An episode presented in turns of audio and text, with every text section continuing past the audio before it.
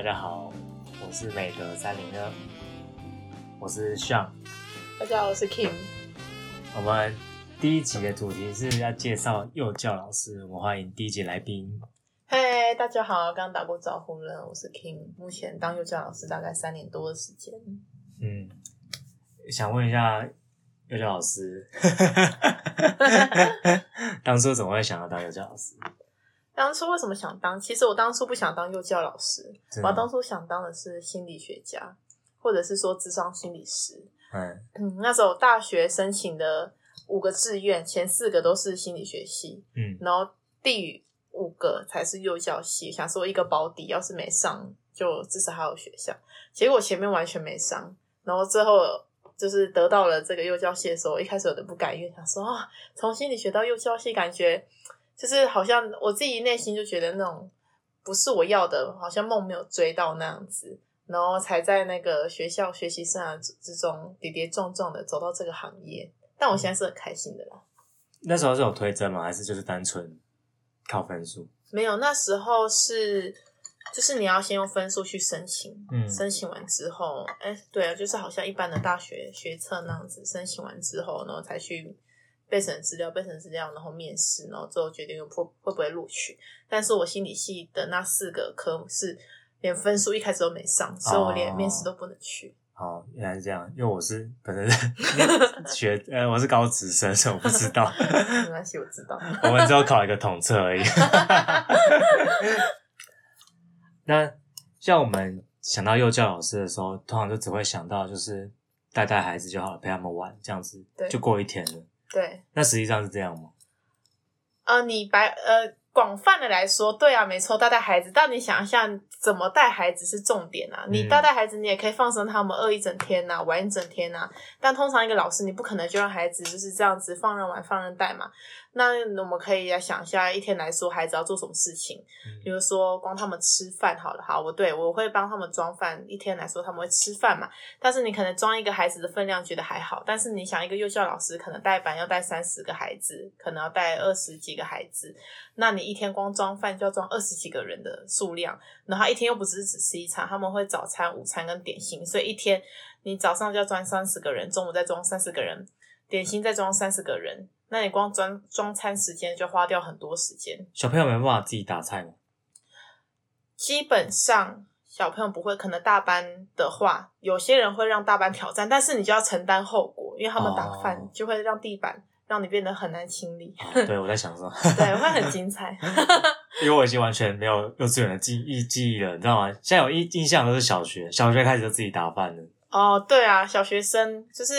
带大班，对啊，就是带学生都这样子。带大学生的好处就是他们自理能力很好，然后他们那大学生是带带学生的话，哦，然后比如像以幼教呃以幼儿园来说，大班生的自理能力就会比较好。嗯他们可能自己换衣服啊，或者是自己装汤、自己拿水果这些很多事情，甚至他们也可以帮忙打扫。但是像中小班，有些小班就没办法，他们能力可能就很弱，甚至连吃饭都不太会。然后你就可以看出，就是家庭的爸爸妈妈到底是怎么教育孩子。有些小朋友就很会吃饭，一起来学校就很会照顾自己，那就是爸爸妈妈在家里都有勇敢的放手让孩子做。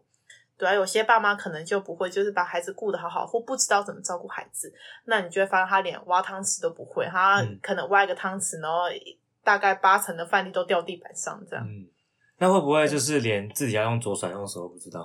大部分的小朋友到大班才有可能比较习惯惯用手这件事情，小班就是随便啊，用左手右手，小中班都差不多，这小左手右手都比较都比较随意，但是你会看得出来，他平常的直觉反应是哪一只手，他有可能之后惯用手就是哪一只手。哦，所以你也不会特别跟他们说，哎、记得要拿哪用哪只手，或者是就放任他们自己记得拿汤匙这样子。对，不会，而且其实幼儿园是不能写字的，所以他们基本上都最多就是拿来画画。不能写字，可是我我还有个印象，对我对我幼儿园有印象。对 虽然没什么印象，但我有印象就是我会写数字阿拉伯数字对跟 b p m f。对，那所所以规定是不能写字。其实政府规定幼儿园是不会学这些科目，不会学数学啊、什么国文啊这些，什么正音啊都不会。但现在就是大家都对于小孩这件事竞争力很强，就很怕小孩未来国小跟不上人家，所以大多数幼儿园从中班、大班就会开始教英文啊、教数学啊、教 b p m f 啊那样子，啊每间学校不一定。基本上这些是不行的啊，但是大家都有这个需求，嗯所以很大多数学校都会这么做。哦，对，所以哦，我一直以为就是，你，这样子如果真的就只是当一个托育中心，什么都不教，到小一的时候老师会崩溃。对呀、你就会发现哦，老师就发哦，这个班怎么那么多原始人？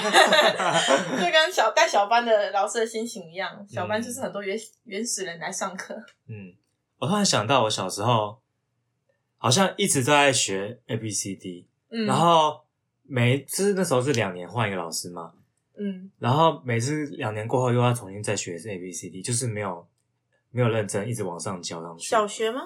对，到小学，我到小五、小六的时候，又从会换一个英文老师，又从头再学一次 A B C D 我。觉得这是这是是教材排编排的问题吧。一般来说，小学都有固定的教材的话，它应该是往上升的，代表可能你的小学没有固定的教材，你是读读公小还是私小？公公校，公校那就是嗯感觉应该是老师头教，小学不会教英文，小学不能教英文那国中才能教英文。啊？有件事？我小学六年都在学英文啊。没有，那应该是学校的一个哦，学校的就是一个特色那样子，但是就是没有把它衔接好。那些地方政府不是都会推什么双语学校、双语城市？没有，没有这种事啊。没有私私校可以，公校不会，哦，嗯原来这是不行的哦。不行。好我再做一下功课，让我们下周来刊物。可因为我现在不是常会听到，就是现在小朋友可能因为有一些外籍配偶的关系，所以他们都会学一下，会有那个课程是要学他们的母语。这个对。这个我就不确定了，因为我们之前我记得我有学过台语课啊，啊就是你要原住民就会学原住民语，然后闽南人就会学台语。这个好像之前有政策是这样，但现在近近几年来我没有在发 Follow 这个，对，这不确定。对啊，所以比如说如果是越南人的话，那就会去学越南语。对，还蛮酷蛮有趣的。对啊，那老师就要找很多，应该都外聘的。啊，对，应该是 直接请马月教来现身教学。那好奇，你觉得什么样的人适合当幼教老师？什么样的人呢？对啊，嗯，如果是以一开始要踏入这个职场的话，我当然会觉得你是喜欢小孩的，或你是对这个有兴趣的人。你觉得你本身，我觉得耐心是一定要的，但是我觉得除了耐心以外，你要有能够去同理对方看不到的立场。嗯就是因为很多小朋友他们不会讲，不会说，所以可能你会觉得他们这个行为，他们可能丢汤匙就是在闹脾气，或你可能会用一些大人方式去解读小孩子的语言，嗯但是他们的背后行为都是有意义的。嗯所以我觉得在当个幼教老师，你除了就是大家平常人说的，呃，你要有耐心，你要有爱心以外，我觉得你要有一颗很很很深的同理心，嗯你要很能去同理这个孩子当下他的情绪来源可能是什么。那这就是很多父母他们不能知道，他们看到小孩闹，看到小孩哭，就觉得他在欢，嗯就会生气他，那可能就会跟他用不良的方式沟通。那我觉得身为一个幼教老师比较不同的，除了你的专业知识以外，就是你会去尝试去理解这个孩子到底怎么了，你会尝试去跟他沟通，去教导他，去引导他。对，这是我觉得幼教老师很重要的一个特色。嗯，不然我们就只会跟他要他不要讲那么多，就是照我的话做就对了。对，但是很多人都忽略他们是小孩，嗯他们不是一个缩小版的成人。哦，对他们的认知跟他们解读世界方式跟大家都不一样。嗯对我记得之前有我有听过一个教授讲过，他说你在跟孩子沟通的时候，不要用你的语言跟他们沟通，嗯只是尤其你在跟他沟通的时候，要用他们的语言。然后孩子很特别哦，他们可以懂对方的语言，他们听不懂你的语言。就以之前我们走的主题课程来说，有一次我们班研究鱼，然后一般来说，可能大人就会开始自然观念。哎，假设今天说哦，你要带孩子认识鱼，你可能会想教什么？你可能想带什么？一般人可能会说哦，那我先从呃鱼的部位开始好了，或鱼它生活在水里或什么，可能先说哎，这是鱼鳍，这是鱼头，这是鱼的眼睛什么。但是小朋友就不会这样说。如果我们、如果我不告诉他这个鱼鳍的名字的话，我会说，哎，那这个一直动来动去的这个是什么？他们就会说这是有鱼游泳的地方，这是鱼游泳的手。那如果这时候你跟其他孩子说，哎，鱼游泳的手在做什么？他们都可以回答你，哦，鱼游泳的手就是这样挥来挥去。但是如果你问你问他鱼鳍在干嘛，他们呃什么是鱼鳍？那这个语言就是你给他的，就不是他们自己的对话。孩子他们有自己特别的语言，所以一开始就是我们在带孩子认识的时候，我不会马上去教他们说这个是什么，这是做什么，因为这会破坏他们的想象力。其实这个三到六岁这段时间，他们的想象力是最丰富的时候，不要去抹杀他们想象力的最好方式，就是从他们的视角去认识这个世界。嗯，对。可是我有听过一个说法，就是嗯你要把小孩当做成人，你不能一直把他当小孩，然后刻意讲他们的语言，这样他们会就是你不知道什么时候他才会学会一些是非对错。嗯，就是你太忍让他，或者是太顺着他的方式做的话，他就会学不到，他就不会经历社会化这一段。就是小朋友在成长的过程中，你不知道他什么时候真的长大了，嗯够明白我们社会的道理，嗯所以你一开始从他从小你就要把他当成人对待，嗯就是呃，你希望他做什么，你就对他做什么。嗯，比如说，你希望他常说请谢对不起，你你就要这样对他。小时小朋友会有一种各种任性，任然后对，或是一些过错，然后你就是用大人的角度去包容他，嗯这样的话就会养成以为他就是觉得哦，这个社会就是这样运作的，他就是可以这样。但其实我说要对他像大人是这件事，如果在发生在大人身上是不被允许的，嗯你就要跟他好好讲，想说这件事是不能的。所以我以为说要对小孩子像成人一样对待，哦当然不会像成人一样苛责他，但是会用成像他如果这件事成人不行的话，就会好好跟他讲。对。其实你讲的那个是说要教导他们，要让他们社会化，嗯要教导他们一些社会的观念、是非对错，这些是在每个幼幼教老师一定会做的事情。嗯你不会看到任何一个幼教老师说啊，好啦，没关系啦，那你玩就好了。哦，呃，等退休的不确定了，但是大多数的都不会，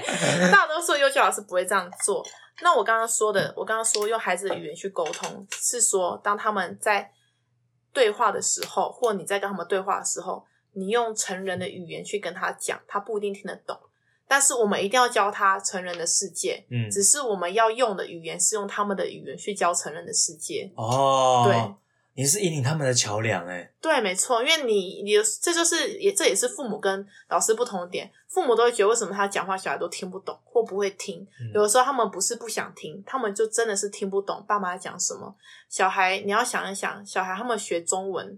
也就三年，也就五年时间，他们活多久学多久，那你嗯学多久？我们成人一般来说学十年二十年，你不可能拿你这么深这么。这么深的学习的知识去跟他讲，你期待一个学三年的人可以听懂你的话，嗯他今天就算听得懂你什么叫做排队，好，我知道排队是要排一条线，但怎么排一条线，他们不知道啊。我们知道，但他们不知道，他们可能会觉得说，我站着从这里看到厕所就是一条线了。嗯，那你就要告诉他们说，哦，一条线就是你只能看到前面的头，你看不到你你看得到前面的前面那颗头，代表你没有直直的线线。哦，对，就是你要用他们的语言去跟他们讲，因为他们有很多事情不懂，他们可能懂这个词，但不知道怎么不知道怎么做。嗯，对，这就是我这就是我们要用他们的语言去跟他们沟通的重点。哦，嗯，哎，你知道你刚刚讲排队这件事，就让我想到《重重危机》，你有看过吗？我有，但我忘了你要啊讲哪一段。就是你的你的身份很像侦查仪，嗯那个剧情里面就是有一个有一片叶子掉到地上，然后刚好掉在队伍那个蚂蚂蚁的队伍中间，然后蚂蚁就很惊慌啊，怎么办？路不见了，不知道怎么走，然后侦查仪就会去前面来说，来跟着我走，跟着我，看着我的眼睛，跟着我走，然后就一条路就过去了。听起来还蛮好笑的。对，那个叶子就是嗯，那个他们通往大人世界一个一个阻碍，对，然后你就是引导他们的人，对对你引导他们看到那个前面的队伍要怎么走。对，他们很常遇到事情就这样啊，怎么办？我不知道，老师。对，然后我们大人就觉得不过就是一片叶子，对，那你为什么不绕过去就好？但是他们就是不知所措，他们就是小朋友。对 你知道我曾经看过小朋友这个最好笑的例子，就是他可能他今天想有一个小朋友，他可能想走去厕所，嗯。那他平常走的这个路，因为教室里其实不会是像国小那样规规矩矩的放排一个心井字格那样子，可能会有很多不同的学区啊，可能很多不同柜面会有一些每个教室的动线可能都不同。嗯。那、孩子他们可能习惯哦，我要从我要从我的座位到厕所，可能要经过语文区，绕过团讨区，再到什么区才会到厕所。那今天中间可能有个椅子，他就不知道怎么过。他就会哎、走过去走过来，然后甚至就是这这条路被挡到，他要去另外一条，发现另外一条路被小朋友挡住之后，他就把小朋友推开来，然后再走过去，他把小朋友当门了。这时候你就会知道说，嗯，他不懂要怎么解决这个问题。一个椅子对他们来说就是一个问题，那这时候老师就会说，哎、你刚刚有没有发？你刚刚遇到什么问题？他可能才会告诉你说他刚刚过走不过去，那你就问他为什么走不过去？他说这个椅子挡住我了。那说啊，这个椅子挡住你，你觉得可以怎么解决？除了走别条路之外，嗯他才会知道说哦，原来椅子过山洞就是我们所谓的靠椅子，嗯也是一个可以帮他开路的方法，而不是推旁边的小朋友。嗯，这个小孩感觉会成功，排除一切的障碍。他们的脑袋跟我们不太一样。他们就是我们说的直线条人哎。对，不一定啊，也会有很聪明的，也会有那种就是知道有很多不同的方法，他们会想出很多我没想过的方法。哦，你是说可能就是翻个跟斗之类的？是的，我之前听其他老师说，就是那个小朋友他可能在看书，他在语文区就是那种有地垫的地方看书，嗯看一看他不想看了，他要走出去，但是他旁边坐了一大坐了一大堆正在看书的小朋友，嗯他直接从那些小朋友头上爬过去，爬过去，对，就当做翻翻山越岭，爬过那些障碍。而且那些小朋友就让他这样爬嘛。那有些人不知道，就他们对人之间的互动还没有反应，就会想说刚刚发生什么事。有些人互动就是老师他打我，老师他压我，哦，对，但这种这件事情小班比较多发生，中大班比较不会，他们就比较懂了。哦，对，好酷哦。嗯 那好奇，我们做每份工作的时候，嗯都会有让我们不一样的启发。你嗯自己觉得？我觉得这份工作特别辛苦，嗯然后也跟一般人不太一样。我们虽然会对这工作都知道，然后会有个想象，但我觉得教教学生，教各种不同年纪的学生，会有不一样的，会有不一样的问题要面对。对，我觉得你，我好奇，就是在教幼儿这个过程中，你觉得这工作对你自己有带来什么样的变化，或是有什么启发吗？有啊、我觉得蛮大的，因为你知道，我觉得这个工作最不同的点是，你在照顾一个人，你在面对的是一个人。如果你今天我是在哦，就是我今天只是在可能在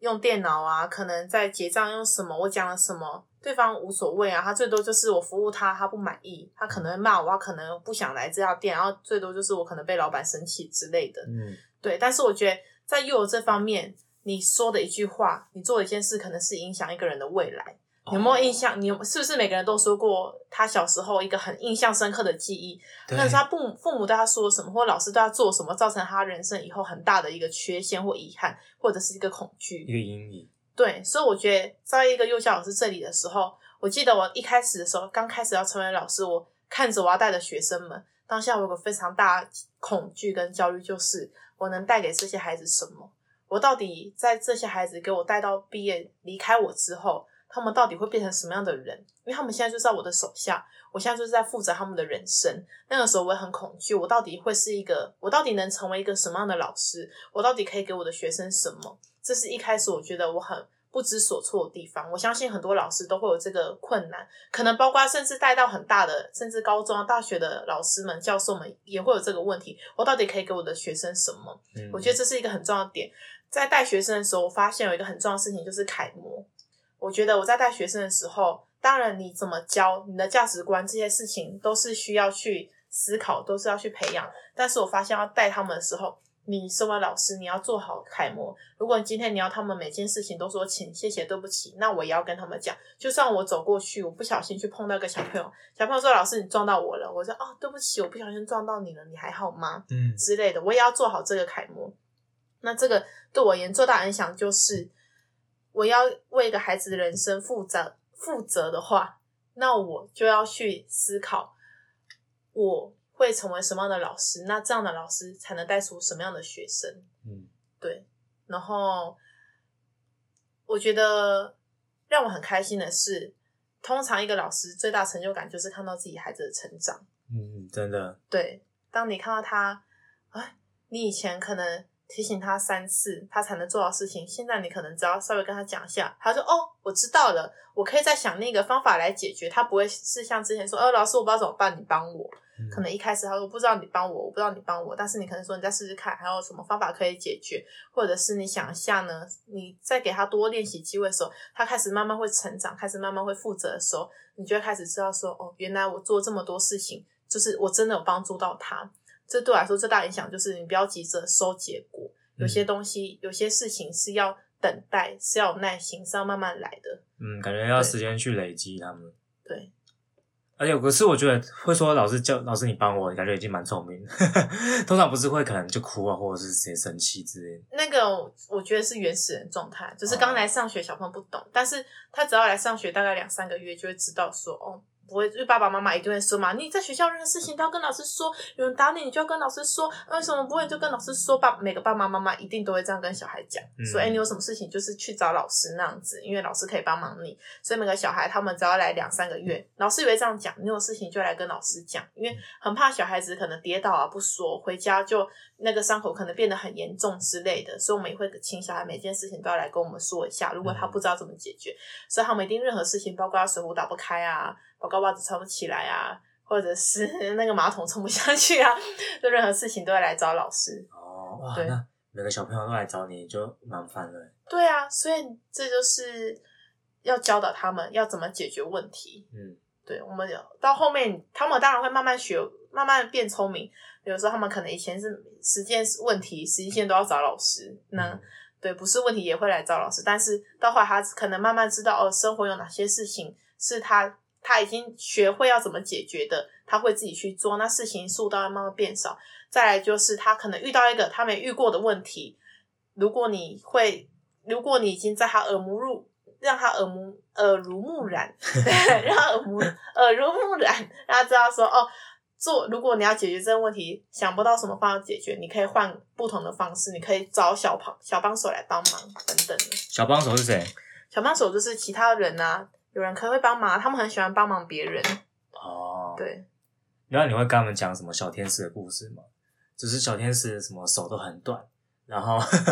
然后他们想要吃饭的时候，都是嗯没办法自己拿不到餐桌上的东西，所以他们都是帮对方拿。没有，然后我想，我想到听到一个奇怪的故事，我没听过这个故事。好，不好意思，反正就是有个对照组，另外是一个就是大家比较自私，然后自己拿，然后就拿比较少，对。对对对，然后帮别人拿可以拿比较多。我听过类似的，然后没有，但是蛮有启发的故事，我下次也许可以分享。没关系，这是我小时候听到的奇怪的故事。嗯，那其实很多人都对自己的工作会有很多有所抱怨。嗯，你自己目前做下来，你觉得你自己算喜欢这份工作？我很喜欢啊。我在做之前，我有一种啊，我以后要照顾小孩，我要帮一堆小孩擦屁股，我还要当一些小孩的保姆，是玛丽亚。对不起，等一下不好意思，不好意思，擦屁股是 literally 的擦屁股吗？就是真真的在帮我们擦屁股，还是帮我们处理事情？当然是真的要帮我们擦屁股，也你现在帮我们处理事情，他们闹桶中很多篓子，你到底要帮我处理？但是你一定要帮我们擦屁股啊！你没看过幼儿园小孩会自己擦屁股吧？我我不知道，我还没生。嗯，要啊，但大班之我会尽量训练到大班的时候要练习自己擦屁股。小班是三岁，大班是五岁。小班三到四岁，通常那个时候老师他们的小肌肉是手部的这些肌肉还不够发达，所以你一定要帮他们擦屁股，然后大便啊、呕吐啊都要帮他们整理。中班的话，也许可以清一半，他们做一半。啊，到大班他们就比较成熟一点，他们就有很多事情可以自己处理。呕吐当然比较不行啊，但擦屁股这件事他们比较能自己做到了。那每个学生每天都会大便，不定，有些学生就是在学校死都不大，在家里才大；有些学生就固定每天中午那个时间点一到，就说老师我要大便了。对很固定就对了。对，而且这差很多，就是像我们学校，我们是一人带一组，就一人带十三个小朋友。嗯，而我的那组，我以前带的小朋友，他们是几乎都不会在学校大便，偶尔肠胃蠕动的时候才在学校大便。哦，那很棒哎。对就是我那组就是对我来说，大便这一块就是天使。但我就是之前搭到一个班，他的小孩一天可有八个小孩都要大便，啊然后一整天就是每过一小时，每过半小时就去擦一下屁股。呢 每天就要帮小朋友擦屁股。对，那一年大班，我说天哪，你的小孩怎么那么会大便啊？他们肠胃真的很好。那我说，对啊，你不知道，我是大便班，每天都要擦大便。变成擦大便大高手。对啊，嗯，天啊，那这个你知道吗？对我来说，我听起来这件事我就很抗拒，嗯就是擦屁股这件事，就是第一很私密，第二很臭嘛，而且对就有点像帮小朋友换尿布。但是如果是自己的小孩，就是感觉就是可以接受，对勉强接受。对，但感觉帮别人小孩的时候，就会有一个心理障碍是啊屎啊尿这种东西。对，你一开始就是如如果是一般有稍微有一一点点洁癖的人，就会对这件事很有障碍。我不知道你自己对这件事一开始是有没有一个坎跨过去？哦，我一开始就跟大家一样，我有洁癖，我会觉得那个很臭，那个很脏，很恶心。嗯，所以我永远记得我第一次，就是我从实习老师擦的第一个屁股的时候，擦完之后，我觉得天哪，我人生成功了！我擦了我第一个屁股，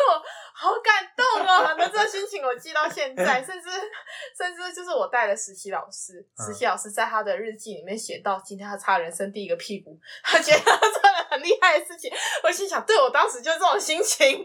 但是当然擦了二十个、三十个、一百多次屁股之后，你觉得麻木了。啊，就觉得这件事日常。对，就擦，你还是会觉得恶心，你还是会觉得脏啊。擦完一定都会想去洗个手，清洁一下。你一定就是还是会有基本的，就是清洁的欲望，嗯但是你不会再那么抗拒说啊，就是好恶心哦，不想碰啊，什么之类的。哇，那如果有就是有重度洁癖的人，可能就没办法胜任你这份工作不一定啊，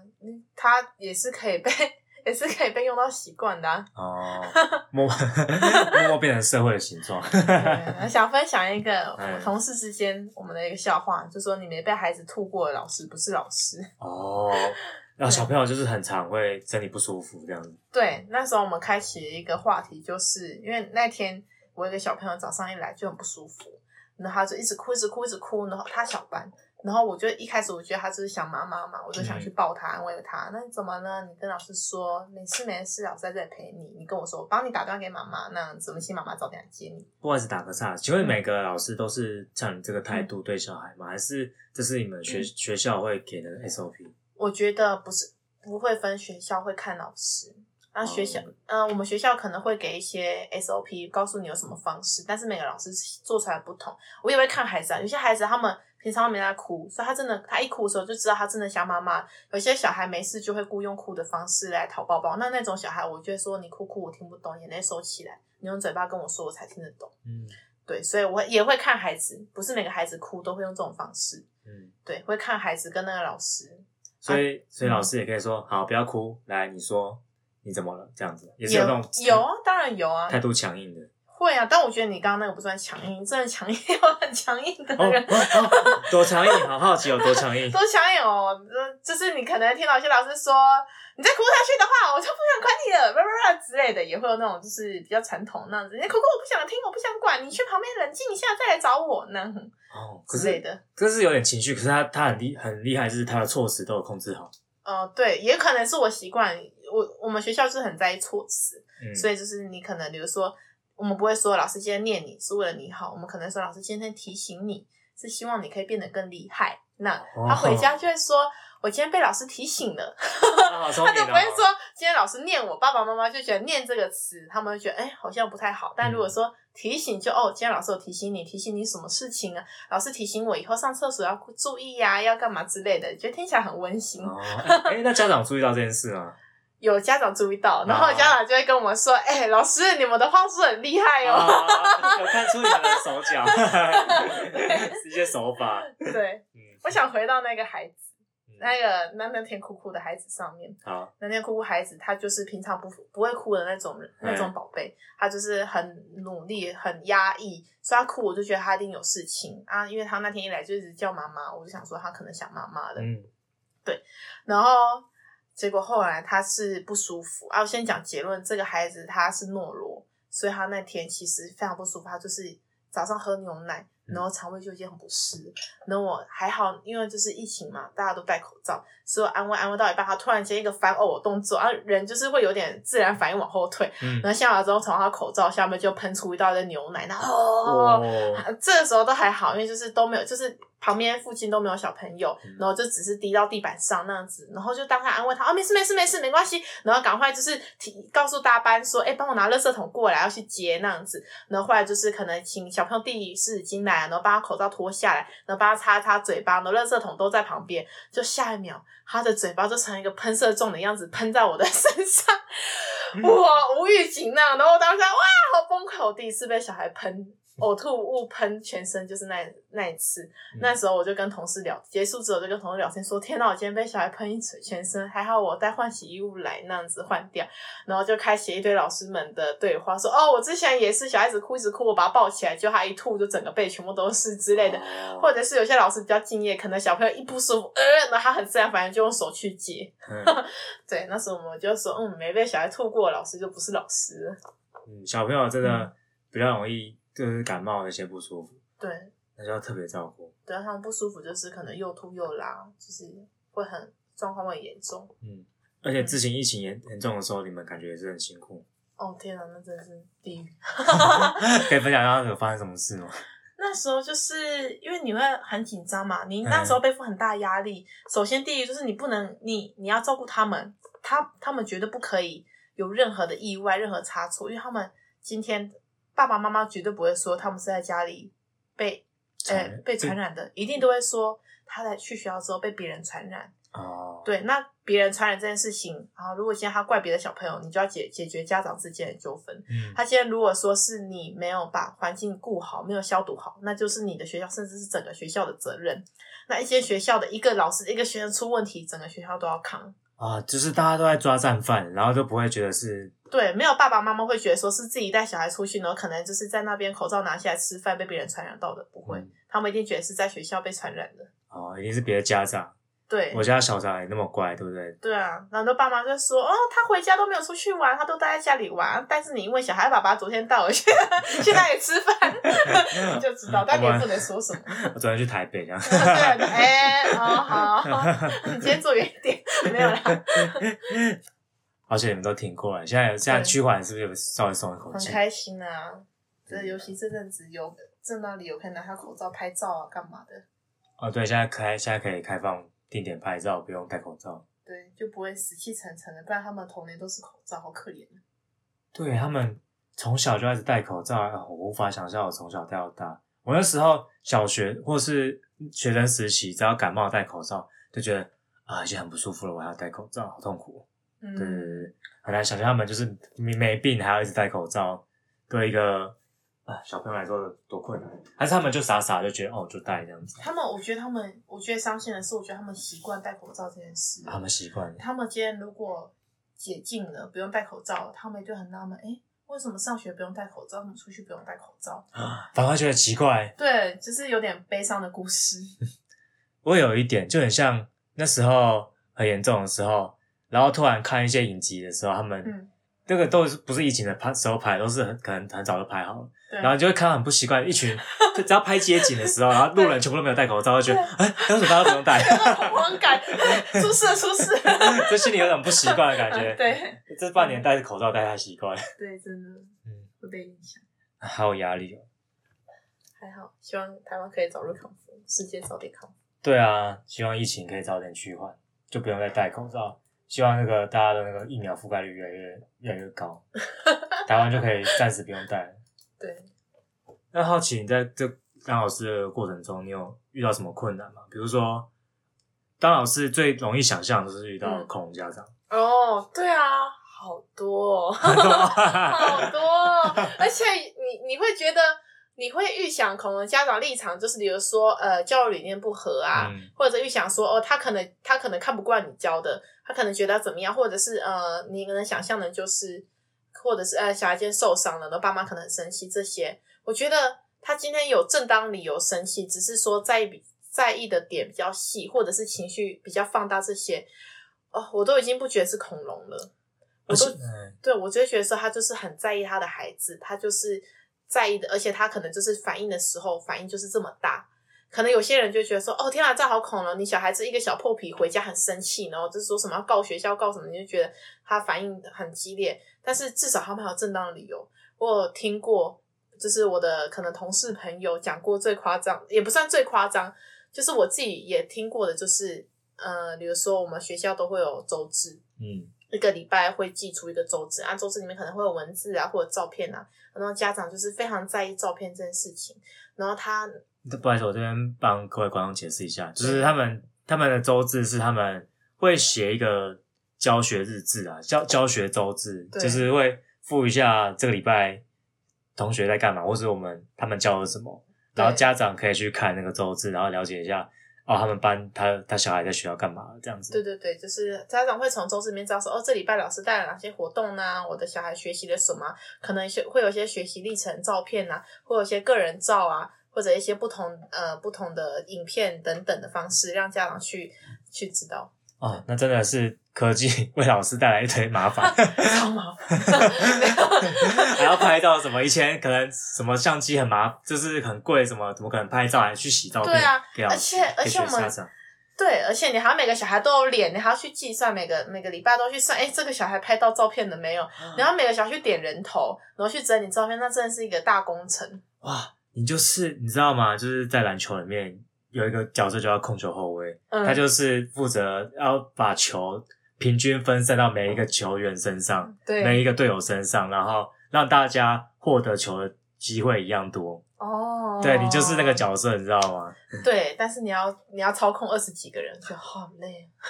你要让每个人都稳定的输出他们的脸。对，没错，就是他们个人照都要有脸，然后我们就会有一种点名表，就是每次开始整理照片，然后从第一个勾到最后一个，有没有每个人都有脸？啊哇，真是记号，哎、这个三号哦，他现在目前两张了。呃呃对对对，然后对，然后那个家长就是很在意照片，他就是他不知道为什么，他就是对照片很执着。他是你是说那一位家长还是每一位家长？那一位家长，我我现在要介绍的是那一位在意照片的家长。哦，对他的照，他的恐龙的其中一个点就是照片，他的还有其他点，但我今天要介绍是他的照片这一点。他非常在意每个礼拜周志他的儿子有几张照片，有没有比别人少，嗯然后照片清不清楚，他还对那个照片很清晰，他会放大，要看到鼻孔，要看到睫毛的那种。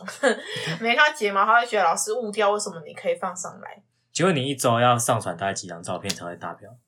达标就是呃，我们有三本相簿，每个小孩都要有一张，所以一个小孩都有三张。然后除了这个以外，你还会有固定三个学习区的撰写，就是一个学习区可能要五到十张照片这样，所以算下来一个礼拜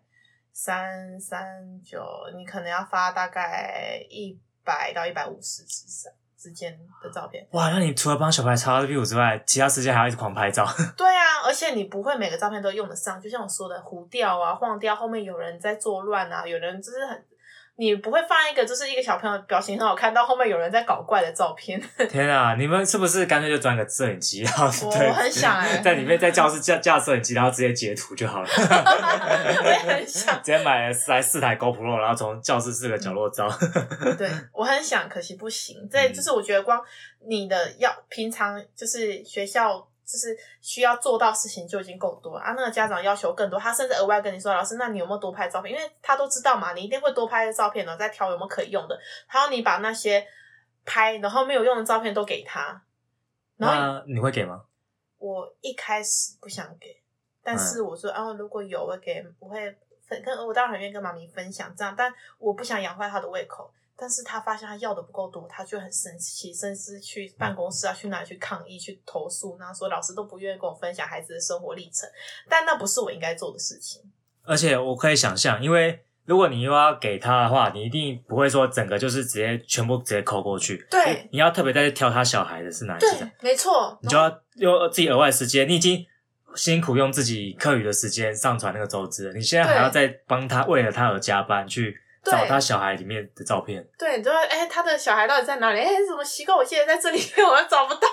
没有要找，都要找很久，就觉得哦为什么我要那么辛苦？就不想要养成他这个习惯。嗯，而且你们平常在学校带小孩已经忙烦了，所以说你们一定都是利用下班时间再去做这些东西。没错，你不可能在边照顾小孩边在那，哎、等一下，老师挑个照片，你们先在旁边玩一下，不会有这种状况。所以一定是等到他们回家之后，你才开始慢慢处理这些工，这些就是其他的事物。嗯，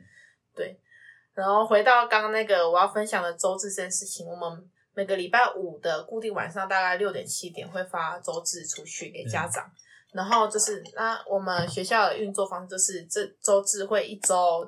一个老师，因为我们就是一个班都会两个老师嘛。假设这周是我发周知，那下一周就是另一个老师发啊，在下下周就是我发。然后哦，一个班会有两个老师来管。对，但这是我们学校，每个学校不一定，哎我们是双主导，有人可能一导一呃一组一副之类的，每个学校不一定。但他可能一组一副，就是都是由主导老师来来处理这些事情。所以说会有一个主要老师跟一个副手这样。对，但我们就是我们是双主导，所以我们就是两个人都要都要去顾及。哦，然后就是一个班，然后拆两组，然后一人带一组这样。对对对，没错。嗯但是我们觉得和我们还是就是别的别组的小朋友还是要一起照顾，这样哦不会说就只顾我的小孩。啊，就互相 cover 一下对对对之类的。，我们就是这个学，我们就是这个班的老师，只是我们主要负责对象是这十三个小孩，主要联络家长也是这自己的这十三个小孩这样。哇，那你们除了当小孩的那个教育者跟呃托育者，你们还要当这些家长的客服。那，没错，就是个 哦，不是老师除了客服，也什么工程师啊、油漆师啊、什么呃室内设计师啊等等的老师啊，摄影师啊，啊，对，摄影嗯师。对啊，你刚刚说前面那几个职业是怎么回事？呃，这个这些职业吗？对啊，就是比如说室内设计，你要帮他们去他们家吗？设计一下教室啊，因为啊，教室对，因为这也要看学校的要求啦。嗯那以我们学校来说，我们学校对于教室里的情境啊、规划就会比较要求。就是我们学校可能也有一些特色，所以你就要呈现这个学校的特色这样子。那我们教室里就是会有一些好看的音架、音架的照片啊，或者是一些可能他们学到哪里，比如说他们在研究青蛙，那你可能会摆一个青蛙的生态园园区，然后就可能规划一区是养青蛙，规划一区是他们的学习历程，那就要把教室统整整理，然后去呃呈现他们这个主题研究了什么。那可能不定时就会观摩的人就知道，哇，天哪，这教室好漂亮，这样。哦，所以说你们要定期按照你们教学的成的目前教到哪里，然后针对你们教到哪里，然后做不一样的教室布置。对，但这个很看学校，有些学校是一整年都没在动啊，嗯，就是哦，管它，就是学习区就是摆这几个教具就好了。但是我们学校就比较要求说，你这个主题，你这三这几个月的主题在跑什么，那你就要滚动式的调整学习区的教具，它墙壁上的照片跟你你加装上去的这些各各类的东西，这样嗯，对，我记得我学生时期，然后是我已经开始懂事了之后，嗯通常是会有学艺鼓掌，然后学生们自己弄，老师不干涉。啊，对啊，你们是你们是这样吗？我们的话不会，嗯，基本上你不会请一个小朋友去负责，对啊说去管学校，但是我们会想说，我们会想跟小孩一起去整理教室，就是我们不希望这些教室都只是老师在弄的，会希望也是孩子一起他们的构想。比如说，你们会觉得说，哎，那你可能研究，你发现了什么秘密？你发现了哦，原来假假设呃。蝴蝶它之前不是长这样，它之前是毛毛虫，嗯它会再额外长出翅翅膀，那它还有包括它变蛹啊什么等等这些过程，因为，你如果你们想跟别人分享这个过程，你们想告诉大家什么？他们可能说，我想跟他，我们想跟大家分享我养的毛毛虫，它以前的样子跟它后面的样子，那我们就会可能会依照他们的分享啊，依照他们的想法去整理教室。就是说，他们觉得变态的这个过程是重要的，那我们就呈现这些东西嗯在、在那些墙壁上，这样。那除了那个记忆体杀手，对，那你还有 其他老其他恐龙家长吗？其他类型的吗？对啊，还是那个同一位家长还有很多话可以说。有啊，我刚刚 想讲的其实就是，刚刚我刚刚讲到的是，嗯，我们一周会轮流发一个嘛。那我觉得他有一件事情让我很生气，我气到礼拜五发生这件事情，礼拜六晚上我还在气，而且气到完全睡不着，就是气到早上凌晨六点那样子，一整晚都在生气这件事情。我生气说，为什么一个人可以这么没有同理心？嗯，对，那那次就是他时间到了，我们周四还没发出去。那那周不是我发，是我的大班在发的。嗯但是因为那周他出车祸，他才刚出车祸，非常不舒服。他已经快打完了，但是因为他就是休息一下，然后可能再把最后整理一下，可能文字梳理还是怎么样，他会发，他只是晚了一点。那但学校也没有规定说一定要什么时候发，只是他不是平常习惯时间发出去。那家长就在晚上九点打电话，哎，八点还九点之类打电话给我，然后就问我说为什么为什么周他没看到周知，为什么小孩只有只有什么简单的什么介绍，什么都还没有看到东西，我就跟他讲说，哦，因为这周是叉叉叉老师他要发，但他现在身体有点不舒服，因为他今天早上才刚出车祸啊，他已经快整理完了，他要跟我说，等等就要发出去啊，妈妈再稍微等他一下下。那一般人听到这件事情就哦，好好好，知道老师还好吗？可能关心一下，哦，有没有怎么样之类的。对，就算他是一个真的不关心的人，对，至少会讲一下。，对，但他没有，他没有关心他，完全没有提到老师车祸事情，他完全不提到算了，他还反过来跟我说，我不管，我就是要看到我小孩照片，不然你现在马上传给我你手机里，我有我小孩的照片。他到底怎么了？我很好奇耶，因为说实在，如果我是家长，然后老师就是每个礼拜都会上传那个周志，我可能前面几周会好奇哦他们在干嘛，对。哦我我我我小孩好可爱这样子，对，然后之后过几周之后，我就自己忙自己的生活，就就对不会看了。大多数家长也是像你形容的这样，嗯。那他就是少，因为他他就是什么事，我可以理解他，因为他就是什么事情都不用做，他可能从小到大就被养的好好，像公主一样长大，然后遇到一个对他非常好的老公，他不用做家事，不用工作，不用照顾小孩，他从头到尾只要去做他想做的事情，那他想做的事情就是最多跟小孩玩，跟台湾小孩拍照，她老公就满足她任何需求，她连剥一颗柚子都不会。对，所以那时候我们中秋节的时候，就是他有来教室，我们还说：“哎、妈妈，我要不要吃柚子呢？”还切好柚子给她，只要把皮剥开就好。说：“哎、老师，不好意思，我不会剥。”然后我们就知道，哦，她可能不懂呢，你知道，他知知道她被照顾的很好，所以她会觉得她要的东西就理所当然要给她。就是你也是当老师之后发现，哦，社会上有很多不同的人，这样。嗯对，所以他就是觉得说，他他就会觉得，我今天跟你要照片，你为什么没有给我？我不管，就是他现在不能给我周深，那给我别的照片。然后他就是很生气的，一直跟我说，他还跟我说，是不是我现在马上打电话去给你们校长，打电话给你们园长，你现在还要传照片给我？哇，是巨婴呢！你除了照顾你们班的小孩，你也在照顾巨婴呢。对啊，但我相信一定有很多老师遇到更吐血的状况，这就是我遇到让我很生气，觉得就是你攻击我，你攻击教育理念，你或者是怎么样，你去批判什么，嗯，这些就都算了，因为每个人都有每个人立场，没关系。嗯你的孩子，我相信你有你想顾的方式，但是他就让我觉得，他连身为一个人的 同理心，或者身为一个人应该有的一些尝试都没有。就会让我觉得那天我是真的很失望，我会觉得为什么会有人可以这么不在乎人？他甚至他连问我这那个老师车祸严不严重什么都没有问，他就是完全带过这件事情。他说我不管，我不管。他这样听起来，要么就是从小到大被对待太好了，对然后要么就是他有某种程度的那种呃心理疾病，很像什么样的人格之类的，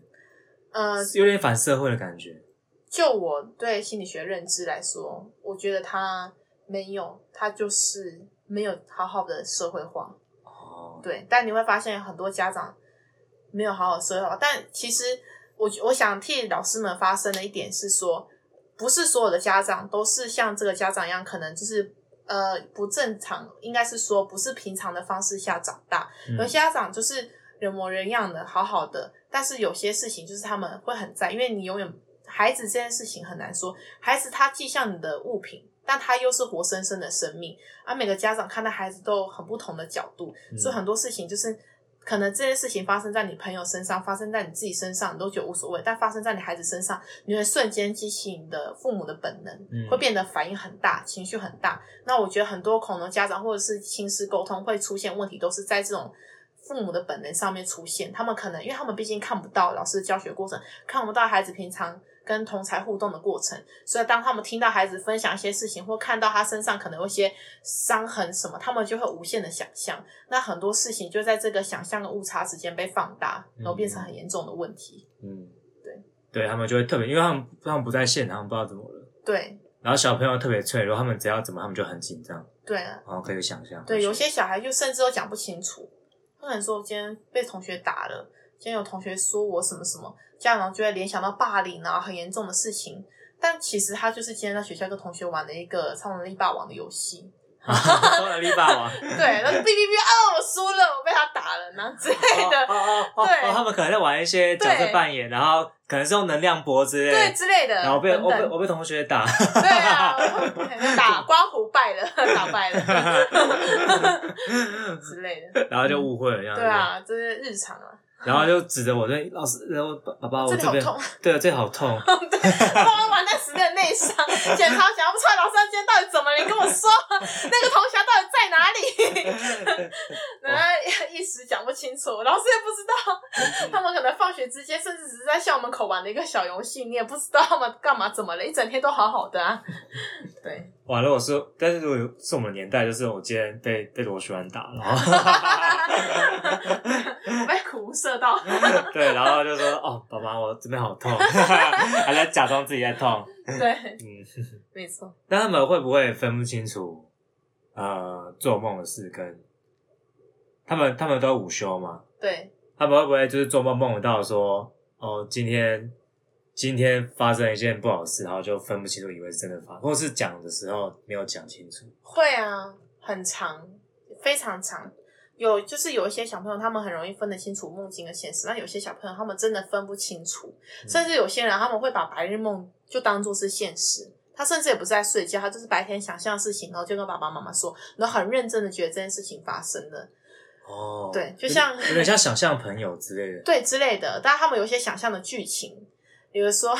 我的大班之前就是，他就说他的小孩回家，就跟他的爸爸妈妈说，今天叉叉老师把鞋子放他的头上，然后跟他说你很不乖，老师很生气，很什么那样子，然后讲的就是可能讲了很多很奇怪的剧情，然后爸爸妈妈觉得很奇怪，什么叫老师把鞋子放在我头上？嗯那什么叫做什么不乖，什么事情？但是后来就是那大班也来问说，哎、昨天那个谁跟你有发生什么事情吗？我说没有啊，昨天没有怎么样啊。后来我们讨论了很久很久才知道，哦，因为就是我们睡觉可能都会躺在地板上嘛，嗯然后我们都会穿室，老师都基本上都会穿室内拖鞋，然后我们可能要陪孩一个孩子睡觉的时候，都会先把拖鞋放在旁边，然后走过去躺下来。那那个拖鞋可能在那个小孩睡觉的附近，他就开始想象那拖鞋掉到他头上啊，然后开始想象一些很奇怪的剧情之类的，嗯，就会让你啊、完全不完全不知道怎么解释，也不知道到底发生什么事情。哇，对好好容易被误会哦！天哪，对啊，那跟小朋友关系也要好，不然他乱讲，家长都信呢。对，所以你跟他好也不见得有帮助，哦因为他就是他也不见得是要害你。小朋友他们很天真，啊他们不是真的要害你。有些小朋友真的会，他们为了不想去上学呢，讲老师很多事情那样子。哦老师很坏，我不想上学。对，就说老师很凶，我不喜欢。哦，之类的然后你们根本是超温柔对，的。但是很我我我没有，我对他很凶嘛。就问妈妈说：“妈妈，那你平常在家怎么跟他讲话的哇对这让我想到，我小时候也有类似的事，？”嗯因为那时候我是单亲，然后嗯我爸会行使他的监护权，他每个礼拜要跟我吃一次饭。对，可是那个时候，我就觉得，我跟他那一那一天，我隔天要交交作作业，我们那小时候要写，就是找查生字啊，然后写，反正就做作业就对了。对，然后如果跟他出去吃饭，那就是一吃就是去餐厅，然后开车什么就两个两三个小时过去。了，对，然后我就没空写功课，嗯，然后我就说爸爸，我今天不想见面，我功课写不完什么的。嗯。然后他隔天就很生气，就就去学校找我们老师，他就说现在小学的作业是怎么了？会让让小学生都写不完，然后还不能跟我吃一顿饭，吃一个顿饭才几个小时，我小朋友写不完作业，怎么可能？然后老师，老师就害我老师被骂。但是我真的觉得，因为我我写作业很慢，对，我要花一点时间写。他这样子，我他这样吃完我就没力了，嗯，我就我就就是觉得就可能想睡觉写不完。对，然后老师后来就还偷偷，就是这件被骂完之后，还过来问我说：“你是不是觉得功课太多什么？”然后我就觉得，嗯，不会啊，还好啊。老师有点无辜。对啊，因为我不知道我爸来学校骂老师，我是事后回我家的时候，回我跟我跟我妈住嘛，然后我妈才跟我说，哦，今天因为老师有通知我妈妈，对，我妈还跟我说，今天我爸有去学校找老师，嗯。我才知道，哎、我害到老师。但我不知道为什么我那时候好像就知道我害到老师，我不知道为什么我那时候好像有发展到这边，因为那时候我记得我才小三小四而已，嗯，对，然后我就知道哇，不能乱讲话，对，但是我真的写不完，我觉得那时候就有点委屈，哦，我对懂，，但老师也没有对我怎么样，老师很理性的，你算蛮成熟的。对，谢谢老师，老师辛苦了，我希望他可以听到嗯你这段对话。对，小孩也很容易这样。我觉得这件事情我很常发生，有时候小孩回去大哭大闹那，然后爸妈就会说他现在在学校有什么压力，到底有什么挫折，到底怎么样。然后隔天回来，就会老师就问他说：“哎，你还好吗？在学校有不快乐的事情啊？可以跟老师说。”嗯，我很开心啊，我每天都玩的很开心啊。跟我反应一样。对啊，可能就是回去累了、哭了、烦的，那爸妈就会他今天怎么了？今天怎么受？我才孩子那么小，为什么要受这个委屈？，对，没错，常听到。哇当老师真辛苦。没事，我相信你的老师已经看很开。嗯嗯，哇，光是讲这个家长就讲了好久。对啊，对啊，但 还是有很多很还是有很多很棒的家长会让你很感动。这样哦那要不要再补充一个好的家长，来收尾？好好的家长就是，我觉得他很信任老师，哦，也是有好的家长。，对他非常信任老师，信任到就是他的小孩真的很容易受伤，他小孩会让我很心疼，嗯就是他有点跟人之间互动，他不是那么理解，嗯他可能是发展上有一些迟缓，嗯或者是有一些搞不清楚的状况这样子。嗯对，然后可能就搞不，他可能跟人之间互动又不太懂，然后又很容易跌倒，很容易受伤，然后有时候就是在你不经意的时候，哎，怎么你怎么就 OK 了？你怎么这里又破皮了？哦，然后你问他，他就很茫然跟你说，哦，我刚刚在哪里撞到？我刚刚怎么了？那样子，啊，然后也不知道要讲。对他也不知道讲，也他甚至他也不知道他受伤，哎，我怎么受伤？我不知道。嗯然后你就很心疼他，很担心他，嗯然后有就是你会很想去帮助他，说，哎，那你下次要怎么保护自己？或者是他可能今天被我，就是在老师眼里，他跟一个小孩子互动，他已经被那个小孩子剥夺他的权利，比如说别人故意挡他的路，不让上厕所，他可能就不知道，他可能就觉得无所谓，他觉得就是啊，别人没看到他，那这时候我可能就是你就会想去帮他说，哎，他刚刚没有好好的排队，他刚刚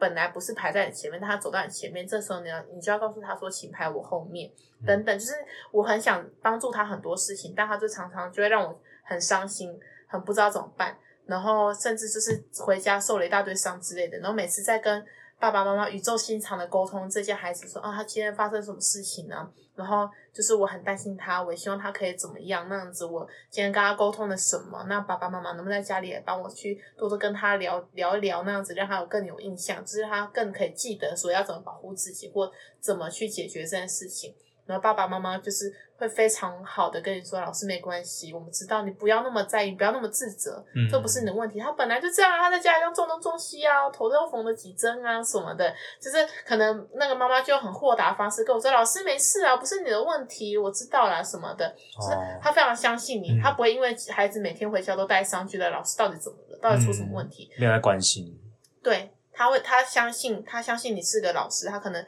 他认识你，他小孩今天不管发生什么事情，他都他都没关系，只要你好好跟他说，他都很愿意，他很愿意相，很愿意跟你沟通，很愿意，甚至一直鼓励你，那样激励你，让你知道说我们就是 got you back 那种感觉，哦就让我觉得很感动。很支持你，而且都是呃，怎么讲，完全站在你的立场下。对，